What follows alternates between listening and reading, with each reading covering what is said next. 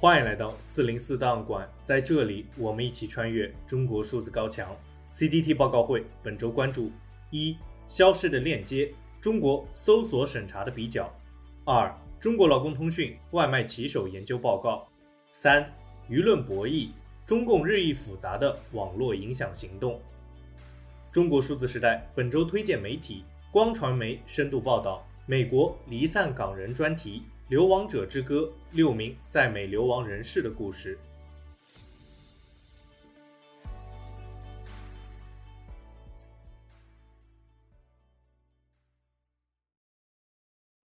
是过去这十几年，就中国互联网的发展历史啊，其实没有太多成功的这个外国公司。我觉得最主要的一个原因呢，就是说他们过去呢没有真正的把中国作为一个独立的市场来研究，很多做法呢是想当然，就是说那些如果你不能够知道本土的东西具体的情况的话，你是很难在这个市场上站住脚跟的。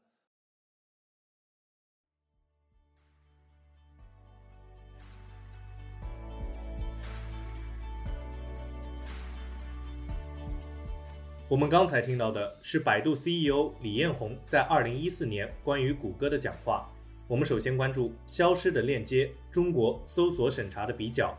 网络搜索引擎几乎是每一个互联网用户必不可少的工具。据统计，在中国，百度、搜狗和微软必应位列搜索引擎使用量前三名。多伦多大学蒙克全球事务与公共政策学院的公民实验室将这三个搜索引擎外加百度知道、哔哩哔哩、抖音、京东和微博等另外五个一起做了调查，发现搜索引擎的背后有着超过六万条的审查规则。这些海量的规则部分或者全部用于审查平台的搜索结果，比如当在搜索引擎百度上搜索法轮和彭帅时。会部分的启用审查机制，只出现官方媒体或者转载官方媒体文章，而会屏蔽掉其他结果。然而，有的审查机制则会屏蔽掉所有搜索结果，比如离婚加习近平。这些审查所针对的内容，除了色情、暴力和犯罪活动之外，几乎全部都是政治敏感内容，比如说中国国家主席习近平、社会事件四通桥抗议以及历史事件六四学运等等。在实验中，该实验室选取了维基百科一万八千八百六十三个人名，其中超过一千多个人名遭到了审查。实验利用已经知道的五十多万个敏感词，例如上文提到的习近平、彭帅等，进行了实验，发现了六万多条独特的审查规则。比如说，在搜索引擎百度上，加拿大国籍并不是一个敏感词。但是同时搜索加拿大国籍、习近平和大姐这三个词时，则不会有任何搜索内容。此外，在这八个搜索引擎中，除了微软必应只将审核机制适用于中国用户之外，其他七个中国搜索引擎的审核机制适用于来自任何国家和地区的用户。在微软必应和竞品百度的对比中，报告指出，尽管百度的审查规则比必应更多，但是必应的政治审查规则则比百度更广泛。对于搜索结果的影响更大，必应还限制显示来自更多网站域的搜索结果。因此，报告表示，非中国科技公司在中国引入搜索产品或其他服务时，很有可能会采用与其中国竞争对手一样多的对于政治和宗教表达的限制。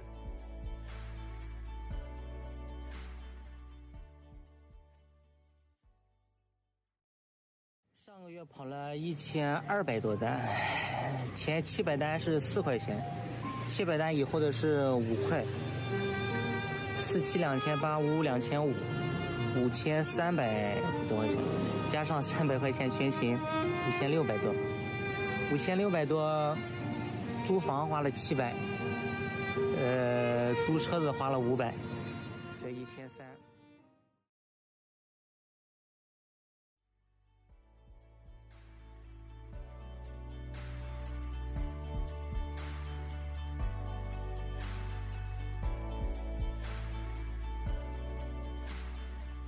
我们刚才听到的是一位美团外卖骑手关于自己工资的讲述。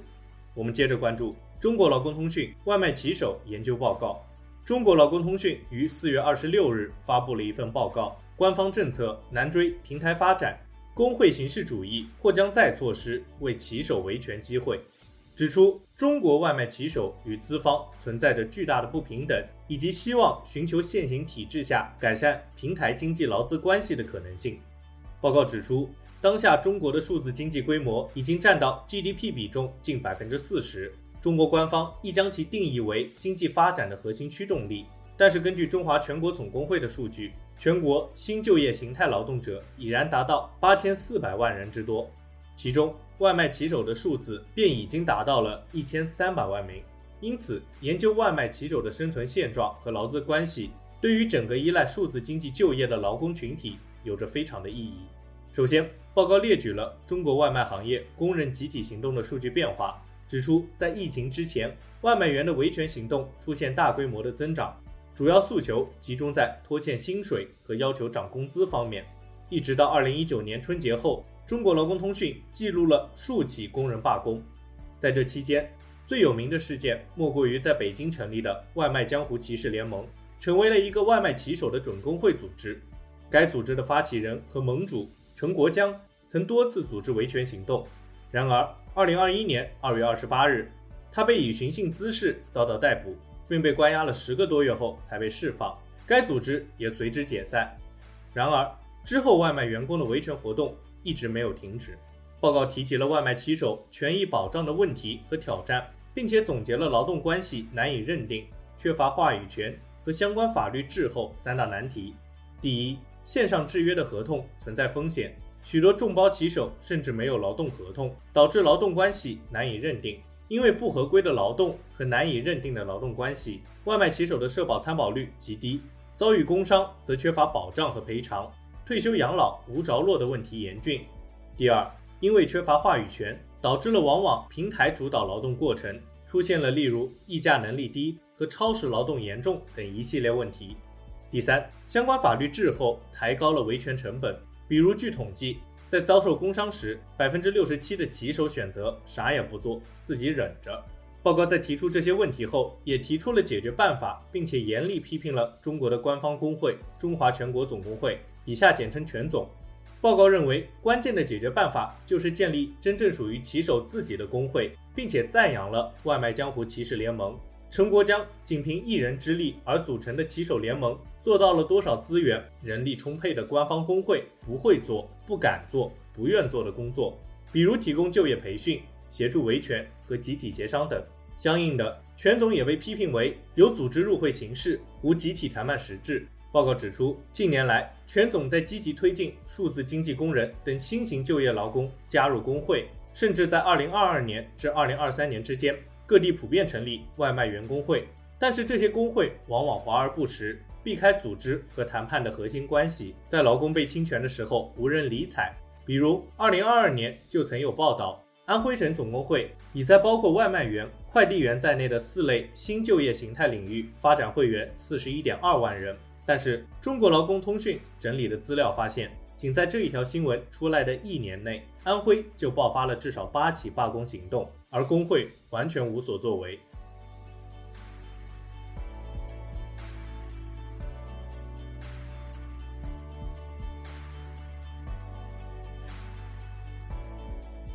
我们最后关注舆论博弈，中共日益复杂的网络影响行动。澳大利亚战略政策研究所发布了一份报告，指出中国共产党的舆论操控能力持久而复杂，在社交媒体上身段灵活，能够强有力地宣传虚假信息，发动舆论战，以支持其自身的外交宣传、经济威胁和其他国家的权力杠杆。此外，这种能力不但持续发展，并且走向国际，越来越多的海外受众被这种大外宣所影响，特别是在印太地区。报告研究了推特、脸书、红迪。新浪微博和字节跳动的旗下产品，发现中共设置了大量网络水军，试图塑造互联网舆论。ESPI 以最近的美国司法部案件举例，中国公安部的警察被指控在包括推特在内的社交媒体网站创建了数千个虚假的在线角色，通过在线骚扰和威胁来针对中国的持不同政见者，并传播以在美国境内挑拨离间为目的的宣传。然而，报告指出，中共塑造网上舆论的努力，现在已经不仅仅是审查异议人士和传播清政府的宣传，他们更具全球性和侵略性，并且往往直接干预国家主权和民主话语，支持党更加广泛的战略和经济目标。此外，报告指出，中共利用网络试图干预美国政治、澳大利亚政治和国家安全决策，破坏四边安全对话和日本的国防政策，并对澳大利亚和北美的稀土采矿公司施加舆论压力。最后，报告表示，这些活动往往是由中共当局的官方机构和一系列外包公司来完成，其中被点名的有中国人民解放军战略支援部队、国家安全部、中央宣传部、公安部、网信办。官方媒体、中国网络安全公司奇安信和中国外交官等。